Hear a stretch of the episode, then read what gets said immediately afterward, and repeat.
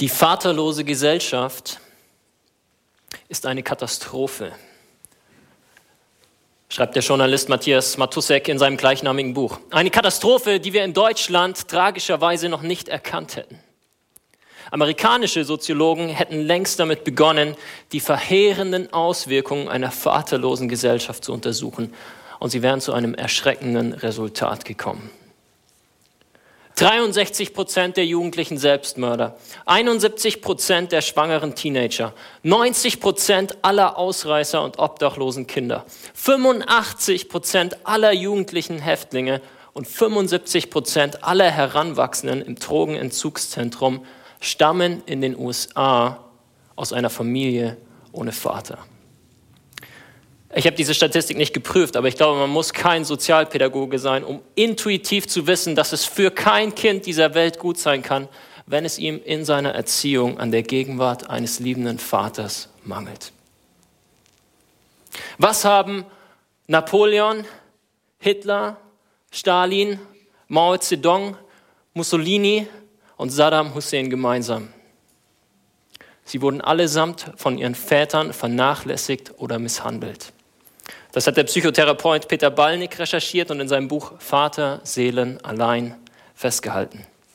Er schreibt darin über seine Erfahrungen in mehr als 20 Jahren intensiver Begleitung von Eltern und Kindern in Phasen der Trennung. Das Fazit, wem das väterliche Vorbild fehlt, der hat es schwer im Leben. Es fehlt ihm ein Korrektiv, ein Wertegerüst, an dem er sich orientieren kann. Zu diesem Schluss also kommen Psychotherapeuten und Soziologen anhand ihrer Beobachtungen und Studien. Und ich bin der tiefen Überzeugung, dass sie recht haben. Ich bin der tiefen Überzeugung, dass für die gesunde, stabile Entwicklung eines Kindes die Gegenwart eines Vaters von extrem hoher Relevanz ist. Eines Vaters wohlgemerkt, der einerseits Respekt und Ehrerbietung von seinem Kind erwartet und andererseits beständig nur das Wohlergehen des Kindes im Blick hat. Warum kann ich das so voller Überzeugung sagen?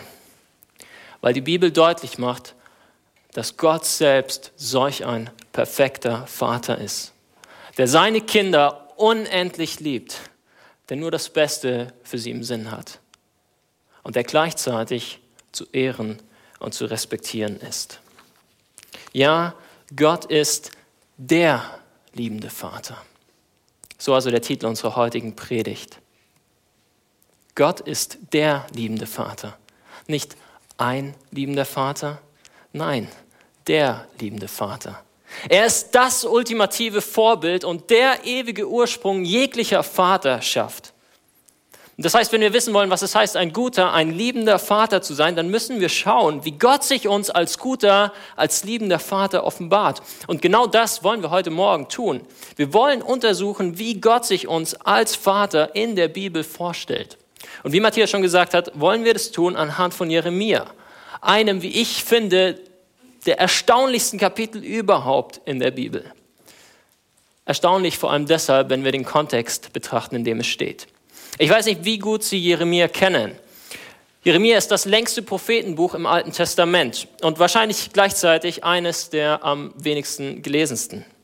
Und das hat seinen Grund. Von den 52 Kapiteln dieses Buches beschäftigen sich immerhin 48 mit der andauernden Sünde des Volkes Israel und mit dem Gericht, das Gott deshalb über Juda und später auch die anderen Nationen bringen wird. Diese 48 Kapitel zu lesen, ist kein Zuckerschlecken. Aber inmitten dieser dunklen Gerichtsworte finden wir plötzlich diesen hellen Lichtstrahl, den kurzen, aber wunderschönen Abschnitt in Jeremia 30 bis 33, der von der künftigen Wiederherstellung Israels spricht. Und Jeremia 31 bringt dann in dieser überwältigenden Art und Weise die unverbrüchliche Liebe Gottes gegenüber seinem Volk zum Ausdruck. Und ich finde das einfach nur erstaunlich. Und meine Hoffnung, ja mein Gebet ist, dass auch Sie am Ende dieser Predigt nur darüber staunen können. Dass Sie, weil Sie die tiefe Finsternis im Herzen der Israeliten gesehen haben, ja, weil Sie die durch und durch rebellische und gottungehorsame menschliche Natur von uns allen gesehen haben, gleichzeitig verstehen, wie hell Gottes Liebe in dieser Finsternis strahlt, wie radikal seine Liebe ist. Dass sie eben nicht darin besteht, dass er uns einfach so lässt, wie wir sind, sondern dass er uns gerade in seiner Liebe diszipliniert, dass er uns wieder zurückbringt auf den richtigen Weg und dass er uns letztendlich in seinem Sohn Jesus Christus vollkommen neu macht. Die Liebe des Vaters zu kennen ist für das Wohlergehen eines Kindes von unvergleichlicher Wichtigkeit. Und das gilt auch in geistlicher Hinsicht. Und deshalb lade ich Sie ein, diesen Gott, diesen liebenden Vater ein Stückchen besser oder vielleicht sogar ganz neu heute Morgen kennenzulernen. Und ich habe zu diesem Zweck fünf Punkte für Sie. Erstens, ein gebrochener Bund. Zweitens, eine schwere Strafe. Drittens, eine gnädige Erlösung. Viertens, ein neuer Bund. Und fünftens, eine ewige Liebe ein gebrochener Bund, eine schwere Strafe, eine gnädige Erlösung, ein neuer Bund und eine ewige Liebe. Wir starten gleich mit Punkt 1, ein gebrochener Bund. Von Anfang an betont Jeremia als Prophet Gottes in seinem Buch eine Sache. Das Volk Israel hat den Bund gebrochen, den es mit Gott geschlossen hat.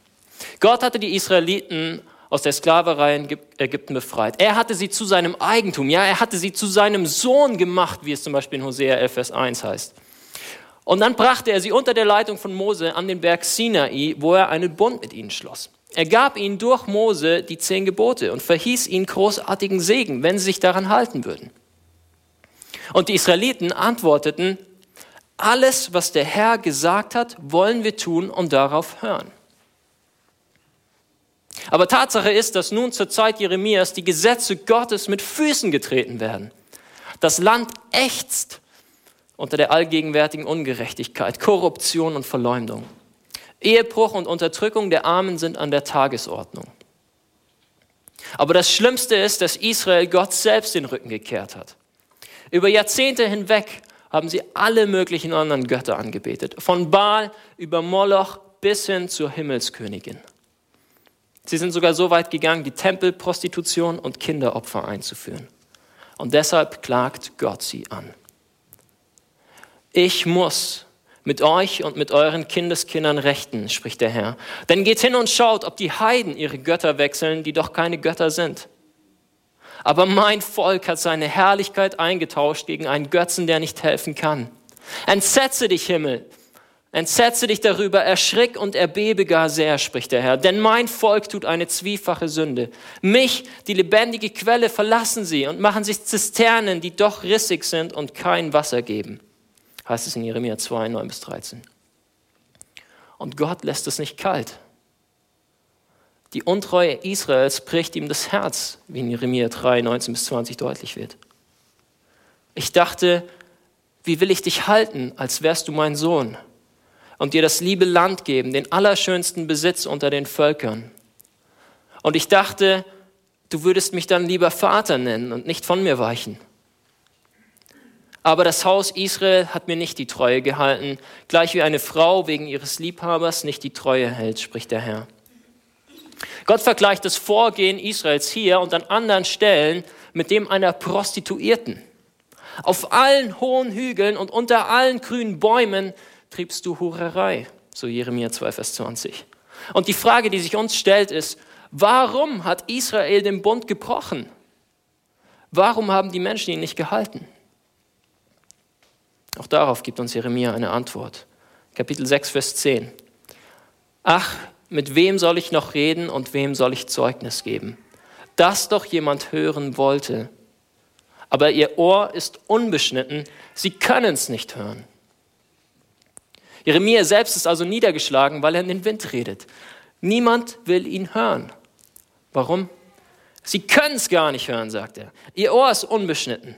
Oder in anderen Worten, all ihre Leidenschaft, all ihr Verlangen ist so sehr auf die Sünde gerichtet, dass sie Jeremia partout nicht hören wollen. Und ihr Mangel an Wollen ist gleichzusetzen mit einem Mangel an Können. In Jeremia 17, Vers 1 heißt es, und jetzt gut aufpassen, die Sünde Judas ist geschrieben mit eisernem Griffel und mit diamantener Spitze gegraben auf die Tafel ihres Herzens. Und in Vers 9 dann, überaus trügerisch ist das Herz und bösartig. Was also war das Problem mit dem alten Bund, den Gott mit Israel geschlossen hat? Nun, nicht der Bund an sich war fehlerhaft. Das Problem war das Herz der Israeliten. Sie konnten aufgrund ihres korrupten Herzens diesen Bund gar nicht halten. Und sie hatten auch gar kein Verlangen danach. Sie wollten Gott überhaupt nicht gehorsam sein. Sie wollten ihn nicht mit ihren Worten und Taten ehren. Und wissen Sie, diese Tatsache gilt nicht nur für die Israeliten. Sie gilt für uns alle. Für jeden einzelnen Menschen. Auch für das Kind im Säuglingsalter. Wir alle werden geboren mit einem Herz, auf welches mit eisernem Griffel unsere Sünde eingegraben ist. Es gibt kein Kind auf dieser Welt, das sich nicht immer und immer wieder durch Ungehorsam gegenüber seinen Eltern auszeichnen würde. Und genauso wenig gibt es irgendjemanden hier unter uns, der sich nicht immer und immer wieder durch Ungehorsam gegenüber seinem himmlischen Schöpfer auszeichnen würde. Und wir haben das vorhin in den Zeugnissen der Täuflinge gehört. Sie haben davon erzählt, wie sie selbst Gott gegenüber ungehorsam waren, wie sie Schuld auf sich geladen haben. So wie es jeder Mensch tut. Die Sünde hat uns fest im Griff. Jeremia schreibt in Kapitel 13, äh, Vers 23, kann etwa ein Moor seine Haut wandeln oder ein Panther seine Flecken? So wenig könnt auch ihr Gutes tun, die ihr ans Böse gewöhnt seid. Das ist das erschreckende Fazit, das er zieht. Ein Mensch mit einer dunklen Hautfarbe kann nicht von heute auf morgen sich dazu entscheiden, ein Weißer zu werden. Und genauso wenig können wir uns entscheiden, unsere Sündhaftigkeit einfach abzulegen. Und lassen Sie mich deshalb einfach ganz kurz an dieser Stelle pausieren und fragen, wie ist es um Ihr Herz bestellt? Wie ist es um Ihr Herz bestellt?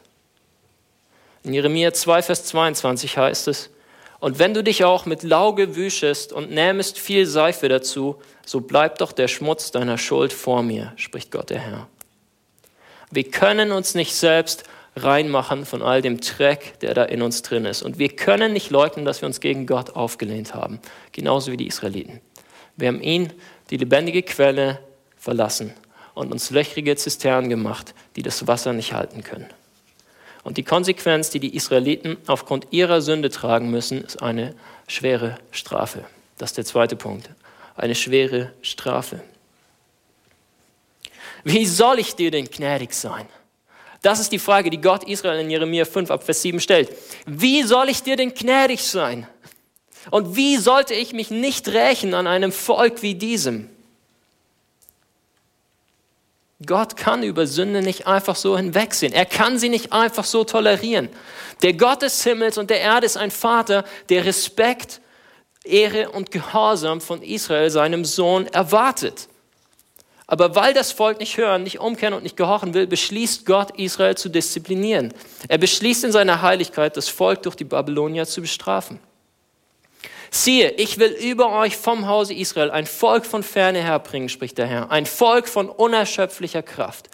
Sie werden deine Ernte und dein Brot verzehren. Sie werden deine Söhne und Töchter fressen. Sie werden deine Schafe und Rinder verschlingen. Sie werden deine Weinstöcke und Feigenbäume verzehren. Deine festen Städte, auf die du dich verlässt, werden sie mit dem Schwert einnehmen. Jeremia 5, 15 bis 17. Was wir in diesem Zusammenhang verstehen müssen, ist, dass Gott diese Strafe nicht nur passiv zulässt. Nein, er ist derjenige, der sie aktiv über Israel bringt. Jeremia 11, Vers 11 macht es nochmal ganz deutlich. Siehe, spricht der Herr, ich will Unheil über sie kommen lassen, dem sie nicht entgehen sollen. Viele Menschen haben ein Problem mit diesen Versen. Wie kann ein liebender Vater so etwas tun? Nun, ich glaube, jeder Vater, jede Mutter weiß, dass es gerade aufgrund der tiefen Liebe zum Kind manchmal notwendig ist, disziplinarische Maßnahmen zu ergreifen. Ja, was für eine Art von Liebe wäre das denn, die keine Korrektur kennt? Und eines der wichtigsten Prinzipien in der Erziehung, auch das wissen wir, besteht darin, konsequent zu sein. Eine Strafe, die für den Fall des Ungehorsams angekündigt wurde, muss auch darauf folgen. Und wissen Sie, Israel wurde von Gott beim Bundesschluss nicht nur der Segen für den Fall des Gehorsams verheißen. Israel wurde auch damals schon, und Sie können es nachlesen in 5. Mose 28, der Fluch für den Fall des Ungehorsams prophezeit.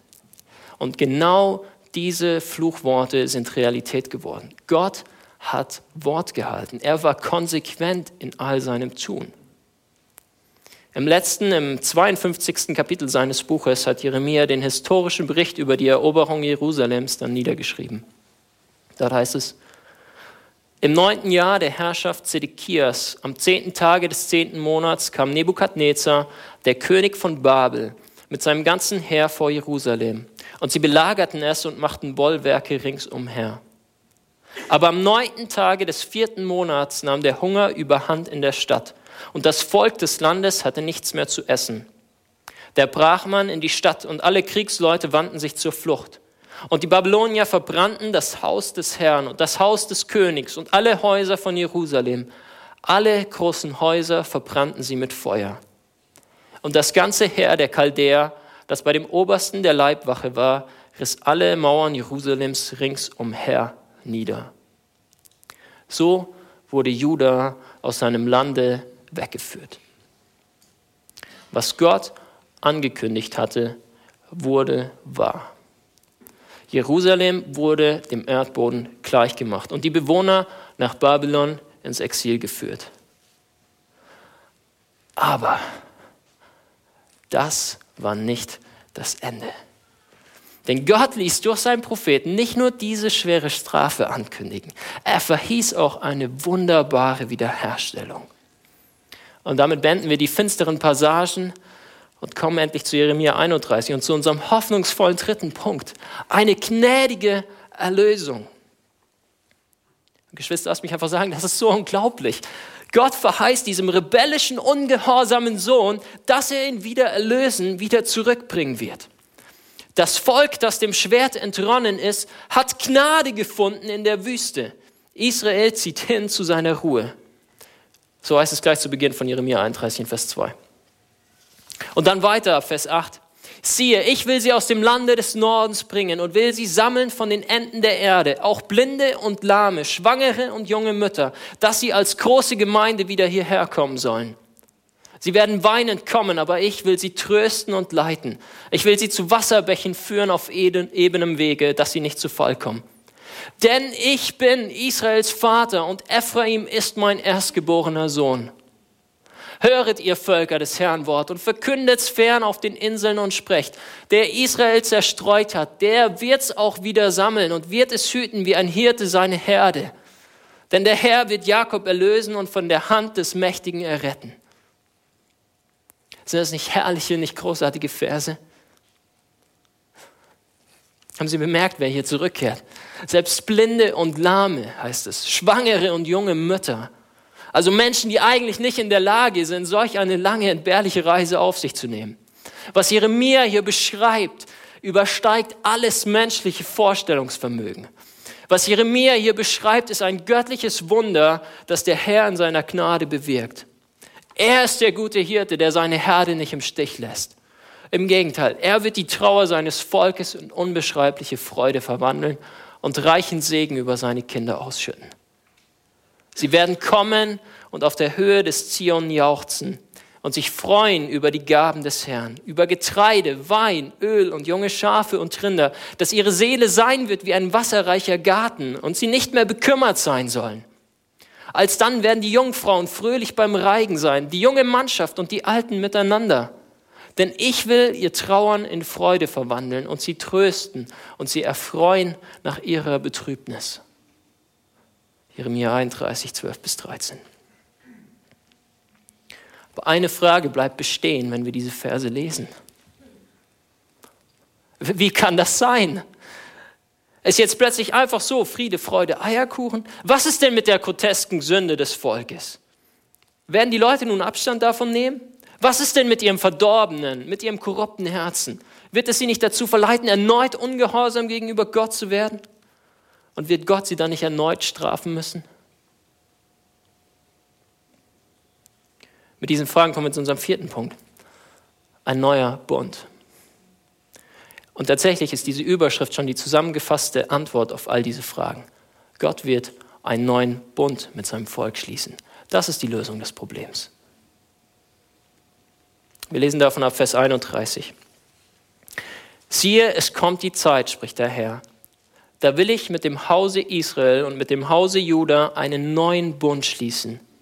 Nicht wie der Bund gewesen ist, den ich mit ihren Vätern schloss, als ich sie bei der Hand nahm, um sie aus Ägyptenland zu führen. Ein Bund, den sie nicht gehalten haben, ob ich gleich ihr Herr war, spricht der Herr.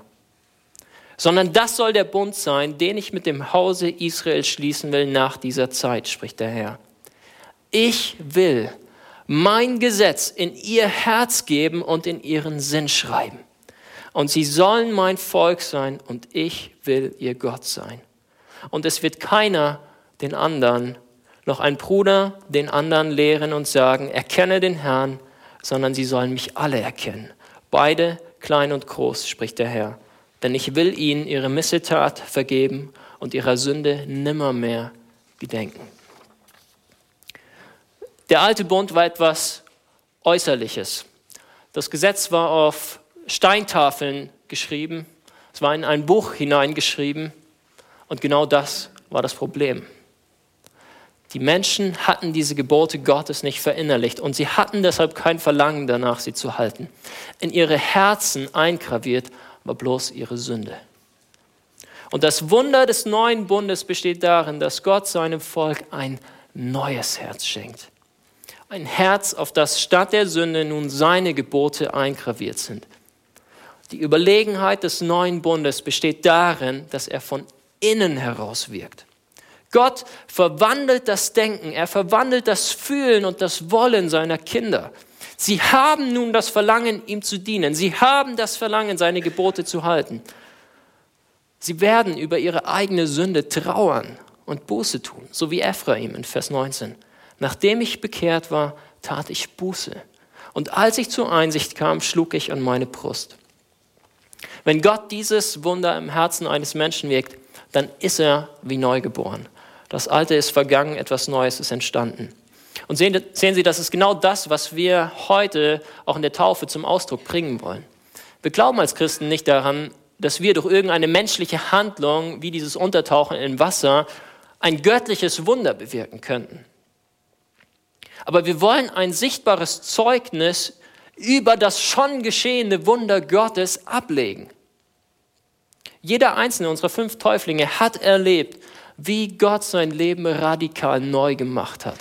Sie haben erlebt, dass Gott ihnen ein neues Herz geschenkt hat. Und sie wollen durch ihre Taufe zum Ausdruck bringen, ja, dieses alte Leben ist vorbei. Mein altes Ich ist gestorben. Und ich möchte nun als neuer Mensch zu Gottes Ehre leben. Vielleicht sind Sie heute Morgen nur deshalb hier, weil Ihr Freund oder Ihr Angehöriger einer dieser Täuflinge ist und Sie eingeladen hat, bei diesem besonderen Anlass dabei zu sein. Und vielleicht haben Sie dann die Dinge, die ich gesagt habe, auch zum ersten Mal in Ihrem Leben gehört. Und ich könnte mir vorstellen, dass Ihnen vieles davon noch ein bisschen schleierhaft vorkommt. Und lassen Sie mich einfach sagen, das ist vollkommen okay. Keiner erwartet, dass Sie alles bejahen. Keiner erwartet, dass Sie jedes Detail mitnehmen. Aber ich bitte Sie um diese eine Sache. Bitte verstehen Sie, dass diese Thematik etwas mit Ihrem ganz persönlichen Leben zu tun hat. Sehen Sie, die Wahrheiten, die wir gehört haben, gelten nicht nur für dieses ferne Volk Israel, sie gelten für jeden Menschen. Jeder einzelne von uns ist dieser ungehorsame Sohn, der seinem himmlischen Schöpfer untreu geworden ist. Und jeder einzelne von uns hat aus diesem Grund eigentlich eine schwere Strafe verdient. Die einzige Hoffnung, die wir haben, besteht darin, dass Gott uns in seiner Gnade erlöst, dass er einen neuen Bund mit uns schließt, weil wir den alten nicht gehalten haben und niemals hätten halten können. Unsere einzige Hoffnung besteht darin, dass er uns unsere Sünden vergibt. Und wissen Sie, Gott bietet uns genau diese Sündenvergebung an. In seinem Sohn Jesus Christus. Er ist der Mittler dieses neuen Bundes. Weil Christus am Kreuz von Golgatha für uns die Strafe getragen hat, die wir eigentlich verdient hätten. Es gibt keinen anderen Ort, an dem wir Vergebung für unsere Sünden finden könnten. Die einzige Hoffnung, die wir haben, besteht darin, dass Christus mit seinem Blut für unsere Schuld bezahlt hat. Bitte denken Sie über diese Dinge nach. Es gibt nichts Wichtigeres. Wir sprechen hier von ewiger, herrlicher Freude im Gegensatz zu ewiger, schwerster Strafe. Und deshalb haben Sie bitte den Mut, sich auf die Suche nach der Wahrheit zu machen. Und fragen Sie mich oder Matthias oder irgendeinen anderen Christen, wenn Sie irgendetwas noch einmal genauer erklärt haben möchten. Und damit komme ich zum letzten Punkt. Warum hat Gott all das getan? Warum hat er einen neuen Bund mit diesem rebellischen Volk mit uns geschlossen? Der Text liefert uns nur einen einzigen Grund. Aufgrund seiner ewigen Liebe. Vers 3. Der Herr ist mir erschienen von ferne. Ich habe dich je und je geliebt. Darum habe ich dich zu mir gezogen aus lauter Güte.